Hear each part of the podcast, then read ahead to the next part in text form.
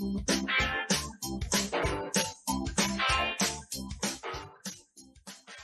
tal? ¿Cómo está? Muy buenos días. Me da muchísimo gusto saludarles totalmente en vivo y en directo desde los estudios de Canal 10 aquí en la bellísima ciudad de Chetumal, iniciando Omelet Político. Hoy es miércoles, el ombligo de la semana. Estamos a 16 de noviembre. Saludo con muchísimo gusto en esta mañana a mi amigo César Castilla. ¿Cómo estás, César? Buenos días. ¿Qué tal, Juan Pablo? Buenos días, buenos días también a usted que ya está aquí con nosotros. Efectivamente, estamos iniciando Melet Político, tenemos mucha información para compartirle. Eh, se ha generado pues información tanto en el ámbito político, así como también en el social y por supuesto en el policial, que en los próximos 60 minutos le vamos a dar a conocer. Quédese con nosotros para que al término de este programa le prometo que usted va a quedar bien informado. Así es, y bueno, vamos a iniciar con una nota que tiene relevancia. Las caravanas que ayer dieron inicio, las caravanas es un programa del gobierno estatal encabezado por Mara Lezama Espinosa. Ahí estuvimos junto con César Castilla y pues aquí se ofrecen, ya lo, ya lo sabrá usted, eh, servicios importantes hacia la sociedad, esta comunión que debe existir entre gobierno y gobernados. César, ¿Qué más información hay? Así es, eh, el día de ayer pues efectivamente inició ya lo que es eh, la primera caravana urbana, así se ha denominado este programa, aquí eh, inició aquí en la capital del estado, se, se, ofertaron más de 80 servicios y se hizo un, un, un, apoyo bipartito, por llamarlo de alguna forma, entre, la, entre el Ayuntamiento de Tompe Blanco, así como también de los servicios que otorga lo que es el gobierno del estado. Uno de los servicios más solicitados estuvo lo, que es eh, eh, registro civil, lo que son la, el trámite de actas de nacimiento, así como también por parte de la Fiscalía, lo que son los trámites de antecedentes no penales y demás eh, servicios que otorgó lo que es el gobierno del estado, así como también el ayuntamiento de Tompe Blanco. Es la primera caravana, inició aquí en Chetumal, el objetivo es que este tipo de servicios se lleven a las comunidades rurales, tanto del municipio de Tompe Blanco, así como también en todo el estado de Quintana Roo. Vamos a ver, ahí estuvo presente la, la gobernadora Mara Lezama Espinosa, quien dio el banderazo inaugural.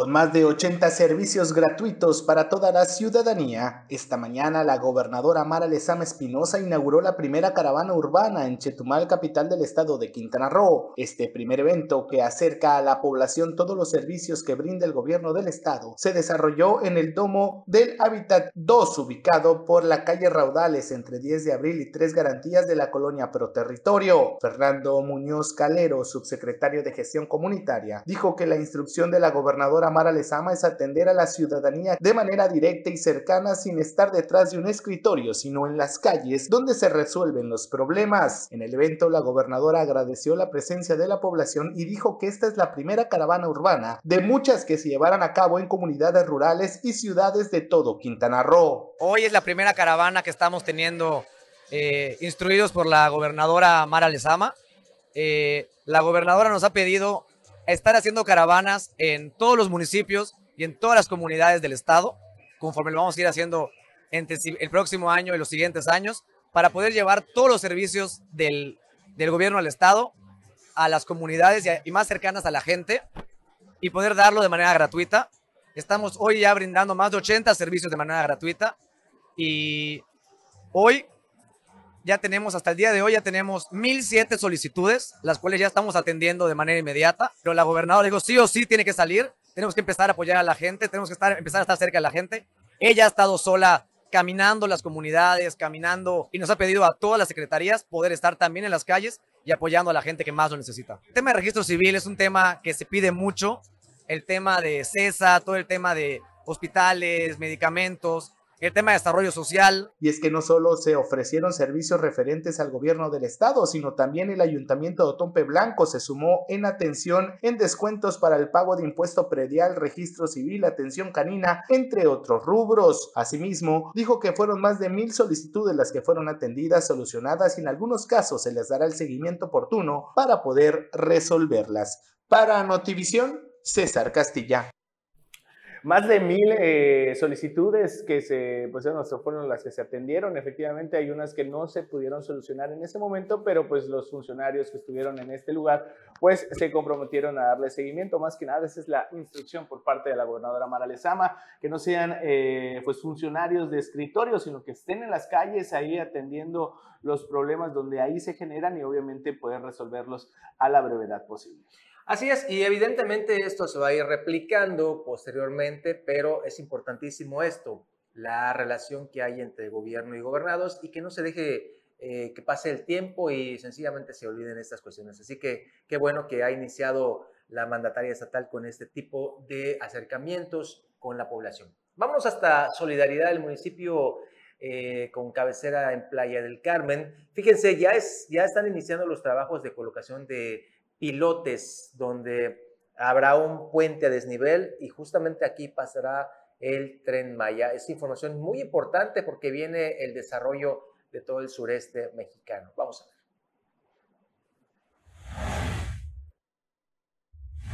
Inician trabajos de colocación de pilotes de puente a desnivel por donde pasará el tren Maya, atravesando las avenidas Prolongación Colosio o Carretera al Tintal y la CTM a la altura del fraccionamiento al norponiente de la ciudad, Villas del Sol con la construcción de este puente elevado del tramo 5 sur del Tren Maya y que atraviesa más de un kilómetro de avenida a avenida y que contempla al menos ocho perforaciones de 20 metros de profundidad para sostener los pilotes, la vialidad en la zona se está complicando por lo que piden manejar con precaución. Al respecto, el regidor Rodolfo del Ángel Campos, titular de la Comisión Edilicia de Seguridad y Tránsito Municipal, dijo que se montará un operativo de seguridad vial con señalización y patrullas. Incluso se coordinarán con las autoridades competentes al tratarse de una obra federal. En todo momento, cuando se hace una obra, ya sea al interior de la ciudad o al exterior de la ciudad, en los, eh, en los filtros, sacando los filtros, debe de haber un mecanismo de seguridad vial para esto, en novedad, se tiene que poner un dispositivo que eh, resguarde la seguridad de todos los que circulan en esa zona, teniendo gente de la Policía de Tránsito eh, antes del lugar donde se está trabajando para estar señalizando, para estar apoyando, incluso con algunas patrullas que pudieran ser de la misma Corporación de Seguridad Pública como parte del dispositivo de seguridad. Esto, bueno, haremos un comentario a a la Secretaría de Seguridad Pública para que lo consideren y se pueda prevenir cualquier hecho de tránsito. En caso de que sean obras y áreas federales, desde luego la Secretaría de Seguridad Pública Municipal tendrá que coordinar con instancias federales para que se esté dando la seguridad. Bueno, la recomendación a toda la población es que donde hayan obras, pues tengamos mayor precaución, disminuyamos la velocidad, porque bueno, eh, no sabemos eh, muchas veces cómo se está desarrollando la obra al 100% y lo mejor es bajar la velocidad, es hacerlo con precaución para que no tengamos algún incidente o accidente. Con imágenes y edición de Pepe Mata para Notivisión, Edgar Olivares. Mucha precaución, son obras para el desarrollo de Quintana Roo, evidentemente, hablando particularmente del Estado, pero hay que tener mucha precaución cuando transitemos por estas zonas. César, eh, e, en esta semana le hemos dado cuenta sobre lo que está sucediendo en el Boulevard, ya le mostramos varias imágenes sobre los desfondes, sobre estas cuarteaduras que se están dando, los deslaves y demás. Eh, la reacción ciudadana es al unísono. Todos están indignados por esta situación. Son 145 millones de pesos que se invirtió en esta, en esta obra de la remodelación del bulevar y vemos que están saliendo a dos meses de haberse entregado pues observaciones, irregularidades, etcétera. Tenemos todavía más reacciones por parte de la ciudadanía. Vamos a ver.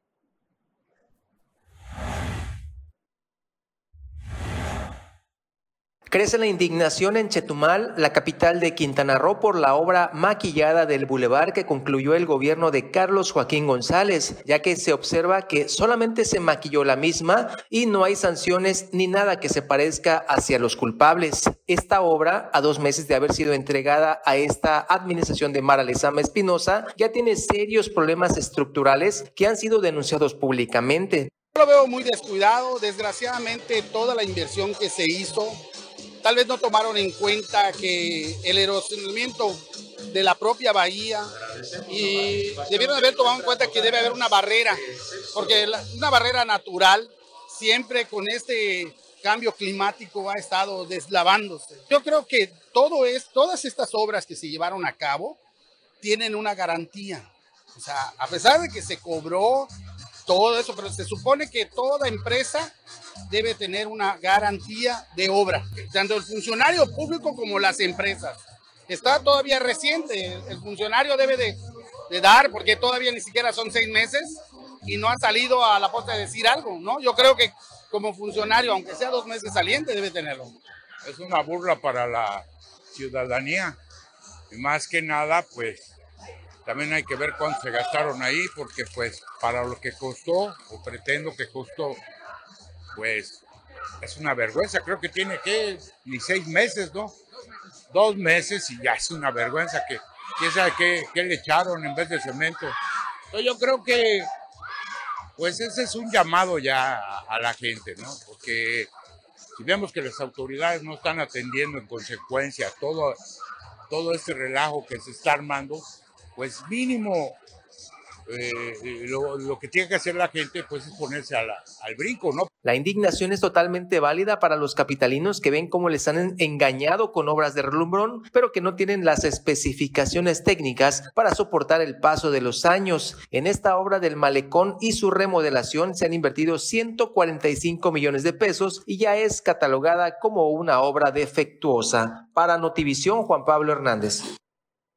Y fíjense ustedes, eh, en estos momentos son las 9 con 15, 16 minutos, se está llevando a cabo un recorrido por parte de las autoridades de la Secretaría de Obras Públicas en conjunto con la Contraloría en estos momentos en algunos puntos del malecón del Bolívar aquí a raíz de todas estas denuncias públicas, estas quejas, estas manifestaciones de inconformidad y sobre todo con estas imágenes que son eh, pues más que evidentes de lo que está sucediendo en el Boulevard. Así que vamos a seguir buscando la información, lo que dicen las autoridades sobre esta obra millonaria que hoy, ya veía usted en las imágenes, presenta serias serias deficiencias, César. Y es que no solo eh, se han presentado estos hundimientos, ¿no? que todavía pudieron haber sido previstos, sino que también hay desperfectos en lo que es en el alumbrado público, eh, también en algunos, eh, parte de la infraestructura también se está prácticamente cayendo a pedazos.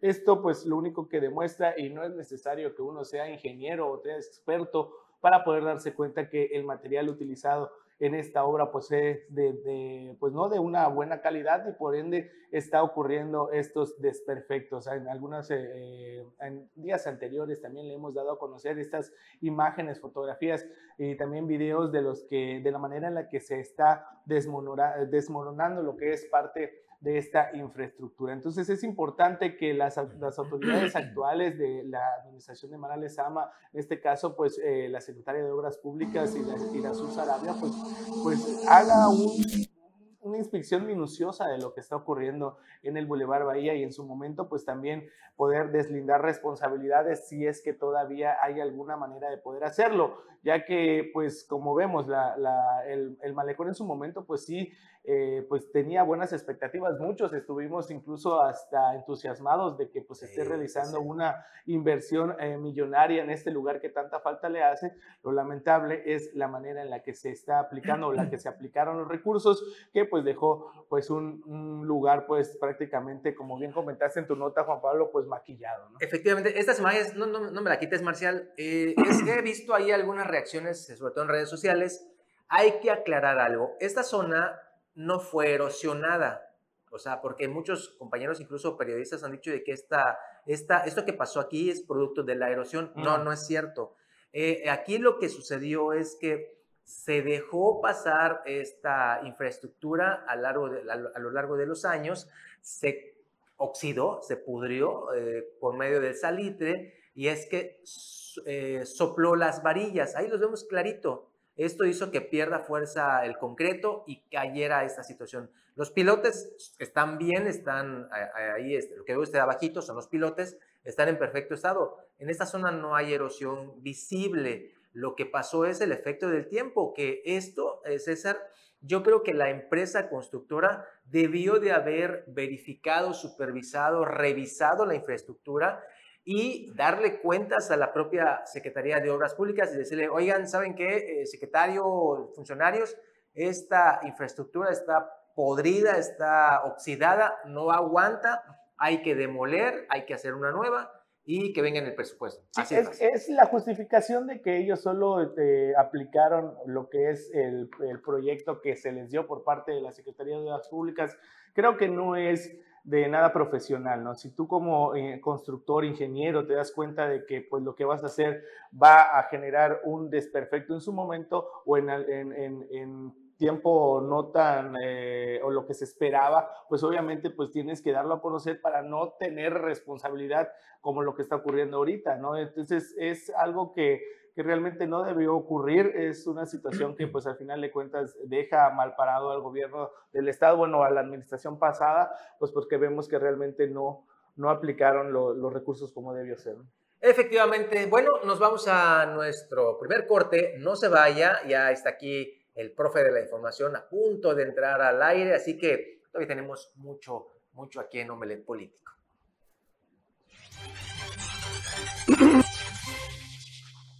Muchísimas gracias por continuar aquí en Omelet Político. Les decía que ya está aquí en la mesa de acrílico el profe de la información, Anuar Muguel, a quien saludo con mucho gusto. Anuar, ¿cómo Muy buenos días, estimado Juan Pablo. Buenos días, César. Buenos, días. a usted que está viendo Omelet Político.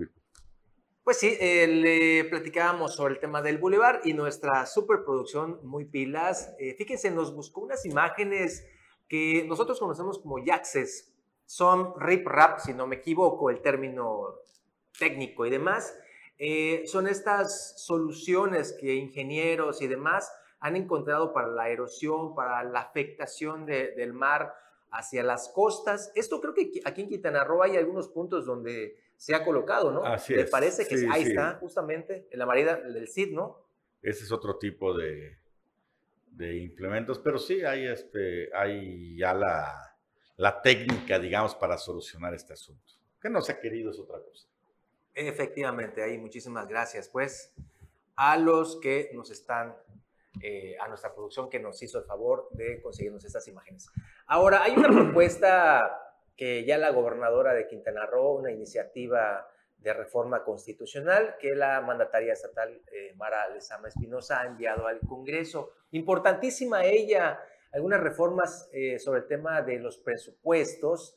Mi estimado Anuar, que apenas ha ingresado a la Cámara de Diputados. Sí, hoy anunció la gobernadora, ya lo había dicho, ya lo había dicho que lo iba a hacer, de hecho, si no mal recuerdo, de su discurso inicial, el primero que realizó como gobernadora eh, constitucional, adelantó que iba a haber más gasto eh, para el sector social, más gasto para los sectores más vulnerables y que de dónde iba a salir, pues de un ajuste presupuestal que se iba a enviar una iniciativa para reducir presupuestos a poderes y órganos autónomos. ¿Por qué? ¿Por qué se tiene que hacer a través de una reforma constitucional? Porque por ley estaba protegido el presupuesto. Vamos a decir, si Juan Pablo era, no sé, presidente de, transparencia. No, no, no, del IECO. Del IECO. Que, que la nota. Y te daban 50, 100 millones de pesos el año pasado en este año no te pueden dar menos de eso.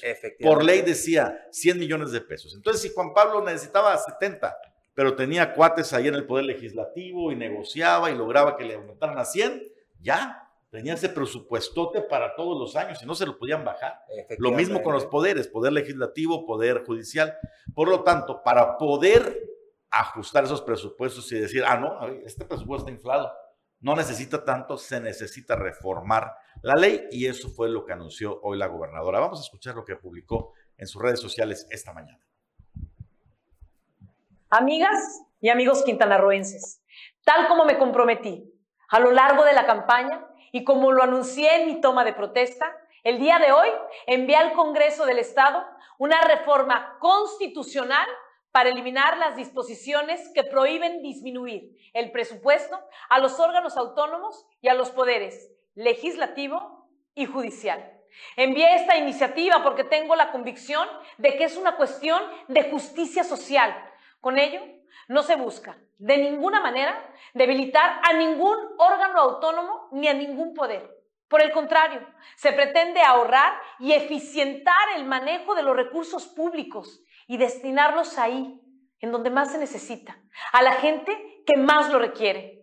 El nuevo acuerdo por el bienestar y desarrollo que estamos construyendo entre todas, entre todos, demanda un cambio profundo, una transformación en la aplicación y destino del gasto público. Demanda, sobre todo, eliminar cualquier tipo de privilegio entre las o los servidores públicos. Estoy segura que las y los diputados, así como las y los integrantes del Poder Judicial y los órganos autónomos, se sumarán a esta iniciativa que tiene como sustento el sentimiento de un mandato popular.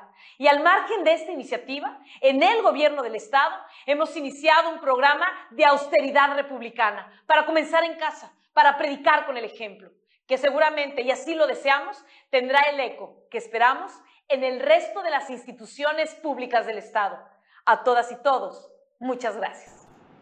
Pues ahí está la información, vieron apretón de cinturón. Todos van a decir, claro, estamos con la gobernadora Mara Lezama y por dentro. ¿Quién se va a atrever Habrá a algunos que están bien encanijados y que van a sacar los pretextos, que es que la operatividad, que esto nada, hombre. Que se los bajen a todos los órganos autónomos, que la mayoría realmente no les sirve a los ciudadanos. Esa es la verdad. Por cierto, eh, esto me llama la atención porque me parece que alguien se saltó las trancas antes de tiempo, ¿eh? Eh, ¿En qué sentido?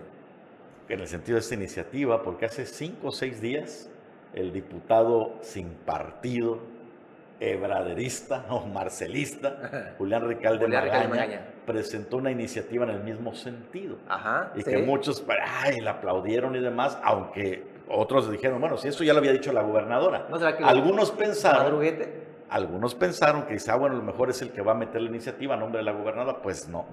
Ya quedó claro que no, que se saltó las trancas, que, que se adelantó. De hecho, estoy viendo aquí su, su Facebook y es- hace cinco días dice, hoy presentamos una iniciativa de gran importancia para los nuevos tiempos del cambio verdadero que se le ofreció a los ciudadanos. Consiste en reformas constitucionales para quitar candados y se puede ejercer un presupuesto con la visión de bienestar de Mara Lezama.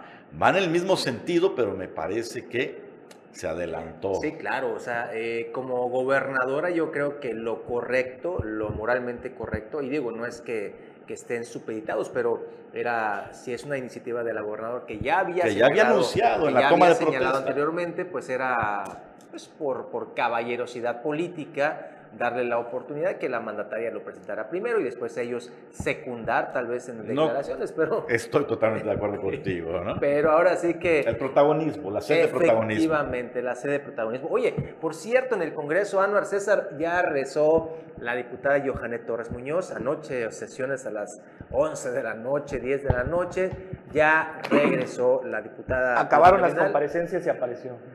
Sí, sí, sí, sí. Y también acabaron las especulaciones porque varios medios publicaron, ya Que ya no iba a regresar. Ya no regresa, metió licencia. Pues no, no. De hecho, Juan Pablo hizo el trabajo que tiene en la fuente legislativo y preguntó si iba a regresar. A Benjamín Vaca González. Y ella misma te confirmó que iba a regresar. eh, de hecho, eh, le mandaron el audio a la diputada de la entrevista y ella me comentó en mensa- mensajes de WhatsApp que sí, sí va a regresar al Congreso y que pues es- tenía todavía esta cuestión médica, así que ahí están las imágenes de anoche, anoche a las diez y media de la noche sesionando el Congreso y ya, como dice César, concluyen las comparecencias. Pues ahí está, ya se le acabó la bronquitis o lo más serio, ¿no? Finalmente, eh, como una de las mujeres fuertes, no, no las mujeres fuertes, la mujer fuerte de la administración anterior y en estos tiempos de turbulencia, claro, claro que la lupa y la presión está, está y estaba sobre ella, sigue estando, pero ya con las comparecencias terminadas, quizá en menor medida, pero pues vamos a ver ahí cómo capotea estos tiempos eh, la diputada del Partido Verde, Johanet Torres Muñoz. Y bueno, qué bueno que ya superó su problema de salud, eso siempre nos da gusto. Eh, estoy, estoy viendo las imágenes que me están mandando sobre justamente ese recorrido que están haciendo las autoridades. Ahorita estoy tratando de que nos envíen unas imágenes para que usted vea lo que está pasando. Son, son autoridades de la Secretaría de Obras Públicas y de la Contraloría del Gobierno de Mara Lezama. Allá en el Boulevard. Que están en el Sí, Boulevard están en en, este momento estos momentos. Eh, estoy pidiendo la- la- las imágenes para que nuestra producción nos lo pueda poner antes que nos vayamos, pero es lo que está sucediendo ahorita, ahorita mismo. Y bueno, creo que nos vamos a un cortecito. Regresamos. Sí, corte, vámonos.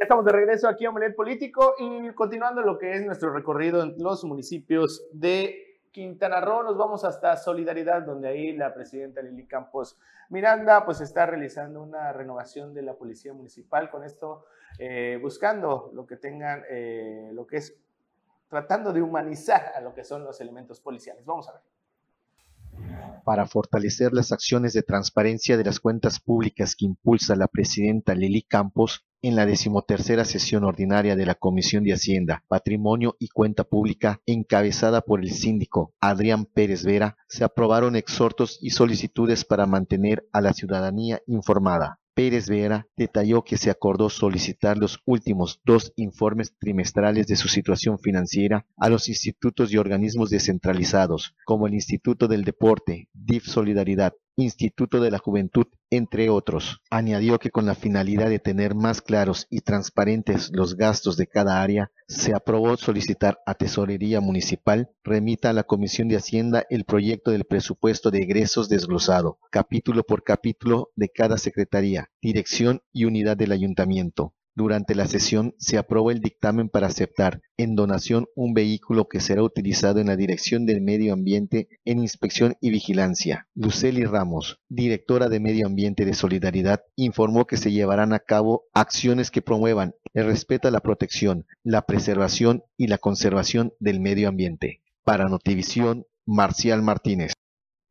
Y continuando con más información, en Isla Mujeres se está realizando también este proyecto denominado Empleate Isla Mujeres, esto con la participación de 530, eh, perdón, con 10 empresas con 530 vacantes eh, pues libres para poder emplearse. Vamos a ver.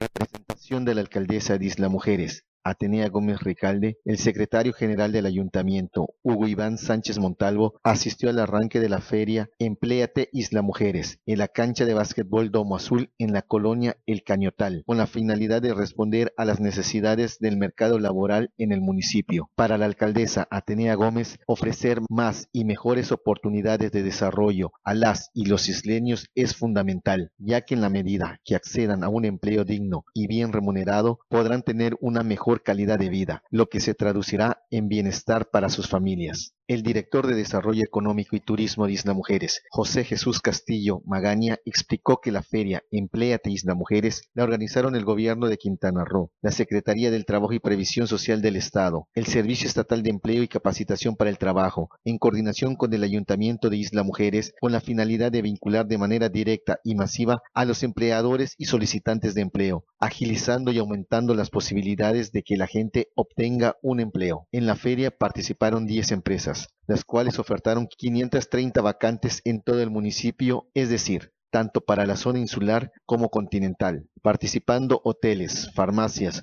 supermercados y empresas de seguridad, perteneciendo la mayoría de las vacantes disponibles al sector hotelero. Para Notivisión, Marcial Martínez. entrando así, rayando después de esta información importante desde Isla Mujeres, Empléate es el programa que se está impulsando eh, desde el gobierno del estado para, eh, digamos, poner las vacantes al alcance de toda la población. Está en todos los municipios. Efectivamente. Oigan, el tema de Carlos Joaquín González, exgobernador de Quintana Roo, que está ahora sí que en la antesala de ser embajador allá en Canadá, pues parece que sí va a ser una realidad. Digo parece porque todavía no es un hecho consumado, ¿no? Pero ya el presidente del país, Andrés Manuel López Obrador, ha señalado que únicamente están en los trámites finales con el gobierno canadiense para ahora sí que esta propuesta que va a pasar por el Senado, pues ya sea prácticamente autorizada para que Carlos Joaquín González, su exgobernador, pues sea embajador en Canadá. Tenemos ahí los datos más, más precisos con esta nota. Vamos a verla. En cualquier momentito la de... Esto eh, se da en el marco de un, casi dos meses ya desde que soltó el gobierno del estado Carlos Joaquín González, que ha habido muchas especulaciones si con lo que ha salido a la luz, sobre todo el tema de la deuda pública, se mantenía firme, que si se le caía, pues confirma el presidente que sí, sigue la propuesta en pie, así lo dijo.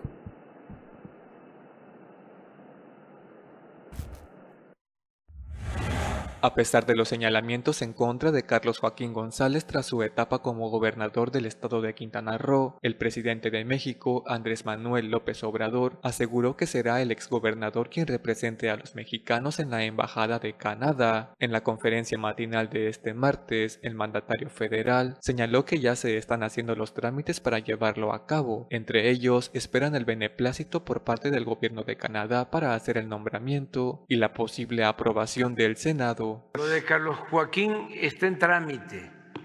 Eh, él nos va a representar en Canadá y ya se están haciendo eh, los trámites, se está pidiendo el beneplácito, que es lo primero, al gobierno de Canadá, eh, y luego ya se presenta el nombramiento para su aprobación al Senado.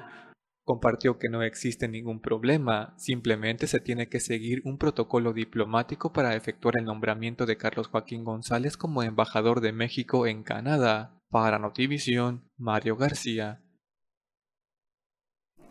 Pues bueno, ahí acabando con la especulación el presidente, sin embargo, pues muchos pensaban que iba a ser rapidito este, este proceso, ¿no? Ya lleva más de mes y medio, dice que todavía están esperando el beneplácito de Canadá. Cuando mandan un embajador, Canadá, el país receptor, tiene que decir sí, está bien. Aceptarlo. Este, oiga, pero en buró de crédito, mire, no importa, así aceptamos, ¿no?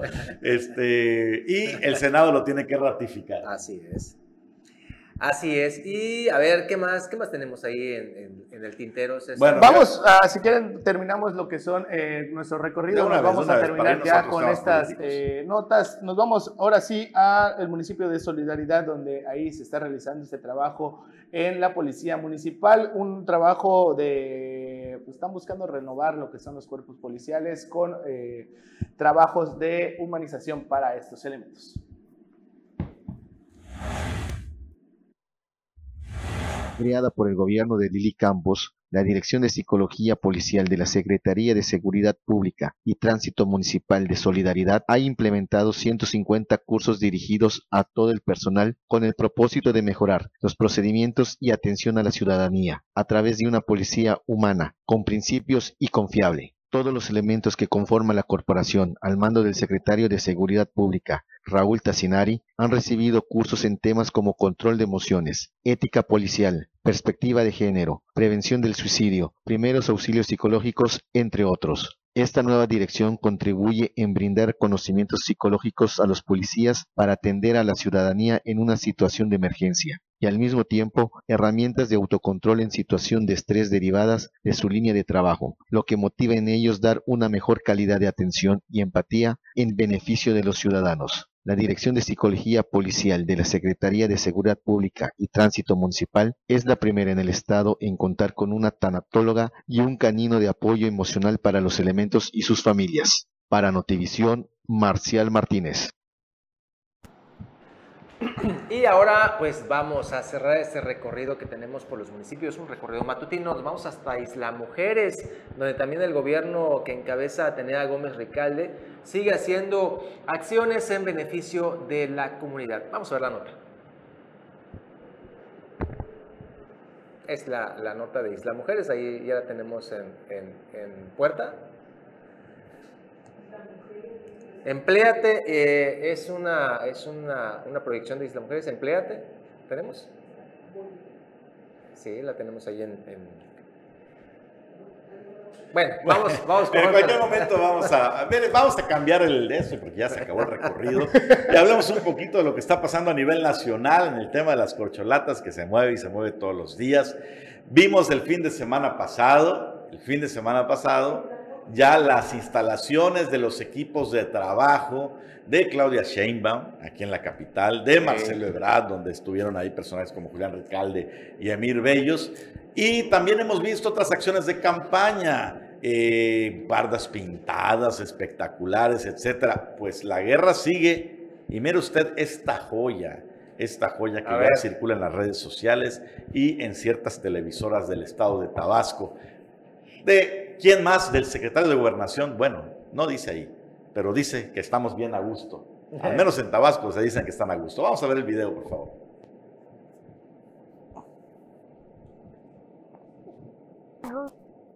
A gusto, a gusto, yo quiero seguir a gusto, y a gusto seguiré.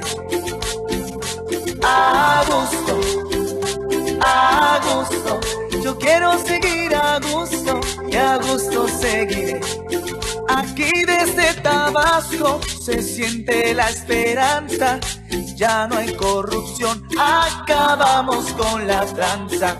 Tabasco ha demostrado ser tierra de valientes, por eso aquí serán los mejores presidentes. Que siga López, que siga López, yo con los López, con los López sigo yo. A gusto, a gusto, yo quiero seguir a gusto, y a gusto seguiré.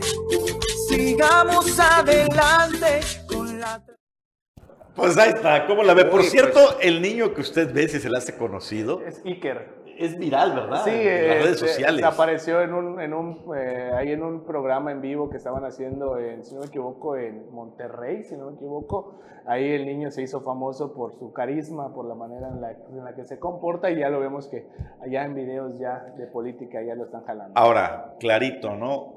Va- no pueden decir que es campaña adelantada y demás, porque no se menciona el nombre. Sí, efectivamente. Son y los... que sigan López y que Tabasco con los López y ya empiezan a emparejar el nombre de Dan Augusto con el de López Obrador eh, en esta especie. Además, el que siga López, pues tiene por ahí eh, evidente juego de Y ni que ideológico. Digan, y ¿no? ni que digan que se violenta la ley electoral porque son los recovecos que hay en la ley donde pues están al filo de la navaja, no, y no pasa absolutamente nada, no están señalando a- o están induciendo al voto, ni mucho menos, así que no va a pasar nada, aunque nosotros sepamos que esto es evidentemente Campaña adelantada. campaña descarada y abierta. Sí, y lo que viene todavía. Y ¿eh? lo que viene, imagínense, estamos a de las elecciones, 2024, específicamente junio, un año y medio, un año ocho meses, siete meses de las elecciones, y ya ve usted la campaña cómo está.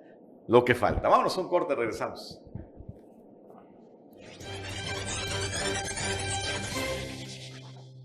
Bueno, y novedades, ya respondió a su estilo hoy Andrés Manuel López Obrador en la mañanera. Ya no dijo que son clasistas, fifís, hijos de, del rancho que tiene en Chiapas los que marcharon a- en su contra o a favor del INE o como usted le quiera llamar. Pero anunció ya el contraataque que el, el 27 de noviembre, es domingo me parece. A ver, déjenme checar. 27 de noviembre es efectivamente el domingo 27 de noviembre, o sea, de este al próximo, va a encabezar una marcha en el Zócalo. Sí, esta es información de último momento, o sea, la están dando a conocer ahorita en la mañanera que estamos monitoreando y anuncia el, el presidente que va a encabezar eh, una marcha el próximo 27 de noviembre. Dice, yo voy a marchar, será del Ángel al Zócalo y que ahí en el Zócalo va a dar su... en- Él va a marchar entonces. él va a Ah, encabezar ya, la ya. del Ángel al Zócalo y que en el Zócalo va a dar su informe número 77. Porque ya ves que hace informes cada 100 Ca- días, cada cada, que meses. cumple eh, de elección, o sea, tiene varias fechas de informe. Pero, ojo, encabezando la marcha y con la estructura y el punch de Morena, pues vamos a ver cómo se pone. Esto es ya clara respuesta, decir, ah, pues nos vamos a subir al ring, pues Va- vamos a mostrar quién tiene más Vamos peso. a mostrar el músculo y les anticipo que Martí Batres, el secretario de gobierno allá en la Ciudad de México, va a decir, la marcha fue de un millón de personas, un millón doscientos mil. No, yo, yo creo que no lo van a poner a contar a Martí Batres, capaz que vuelva a decir que son poquitos, ¿no? Mejor ponen a contar al, al otro. en fin, eh, interesante la respuesta y insisto, si el presidente marcha, si va a la cabeza, yo creo que Sí, sí, va a ser impresionante, ¿no? De- ¿Cuándo va a ser? Ah, no, nada más. para- 27 de noviembre. El de 27 este de domingo noviembre. al otro. Sí, ¿eh? ya, O lo sea, van a organizar. Así. Vamos a ver movilizaciones seguramente. Vamos de a ver autobuses saliendo de Quintana Roo de todos los estados hacia la marcha. Eso es definitivo. Vamos a ¿eh? ver a los diputados ahí marchando. de la- Vamos a ver cuántas caras de políticos quintanarroenses vamos a marcha. Tienen que estar. Por eso es domingo. Tienen para que, que nadie estar. diga, oye, es, este, no podíamos porque estamos chambeando. Quien no lo haga, a ver, que no vaya. No sé si ya tenemos la, todavía, bueno, un ratito más, eh, así que pues vámonos nuevamente con, con más, más temas. Eh, también tenemos ahí las primeras planas, obviamente para nuestros amigos que nos la piden todos los días, lo que se está moviendo a nivel nacional. Ahorita va a ver usted los, los pues ahora sí que los temas importantes que se están dando en nivel eh, país. Ahí eh, algunos medios informativos, lo que están dando cuenta el día de hoy, César. Así es, es uno de los, de, los, de los temas que vemos en pantalla. Oigan, también este, murió la perrita Frida. Ahí está. Ahí está en la, en la portada. En la portada, sí. El día de ayer la Secretaría de Marina lo dio a conocer. Esta perrita que atendió o salvó muchas vidas durante el terremoto eh, pasados ahí en, en, la Ciudad de México. Lamentablemente ayer pues dieron a conocer que pues murió esta eh, perrita, una, una héroe, ¿no? Una, una heroína ahí de la, en los terremotos pasados. Que se ganó el corazón, además de, de, la gente, es lo más importante y por eso acaparó incluso titulares al, al, anunciarse su fallecimiento. La Secretaría de Marina es quien da a conocer este triste hecho. El, lo del plan B fue también lo que manejó ayer. El presidente maneja la agenda en la mañanera, gobierna desde la mañanera de una manera impresionante. Todos los días salen. O sea, mañana los titulares van a ser la marcha del 27 viene de noviembre. La marcha, sí, viene la marcha, viene la respuesta, viene el contraataque. Ayer fue el plan B de la reforma electoral. Y así todos los días marca agenda el presidente. Por esa razón dice que quisiera hacer mañanera hasta sábados y domingos, no, porque pues ha sido uno de los elementos que ha utilizado para fortalecer su discurso, su ideología, su partido y sobre todo su eh, movimiento a través de, del, del gobierno federal. Por cierto, si usted está interesado en conocer cómo va a estar el pronóstico del tiempo, le informo que eh, ya se despertaron los de la Coordinación Estatal de Protección Civil. Hace dos minutos mandando, mandaron el, el, el pronóstico del tiempo. Este, dice el cielo medio nublado con nublados aislados, lluvias o lluvias dispersas sobre algunas zonas de Quintana Roo. Ya lo puede encontrar usted en el Twitter en punto a las 9.50. Está la información ahí disponible. Qué terrible. Oye, Anor, eh, también estábamos ahí revisando las redes sociales también nacional y nos encontramos con este video. Ricardo Monreal habla fuerte sobre el tema que se está viviendo con esos audios que se han filtrado. Su pleitazo con la gobernadora de Campeche. Sí, aquí tenemos lo que comenta. Vamos a escuchar. ¿Qué tal? Ayer lunes por la tarde, un juez federal concedió suspensión definitiva al amparo que interpuse por mis propios derechos contra la gobernadora de Campeche y contra otras autoridades que dependen del gobierno del Estado de comunicación social de esa entidad federativa. Aquí está la suspensión definitiva, que aunque ya se había concedido la suspensión provisional, se violó la suspensión y por tanto se violó la constitución y la ley. Hoy se me ha otorgado suspensión definitiva con el propósito de que cesen todo tipo de actos en mi perjuicio que dañen el honor, el prestigio y mi autoridad. Es un amparo federal con una suspensión definitiva.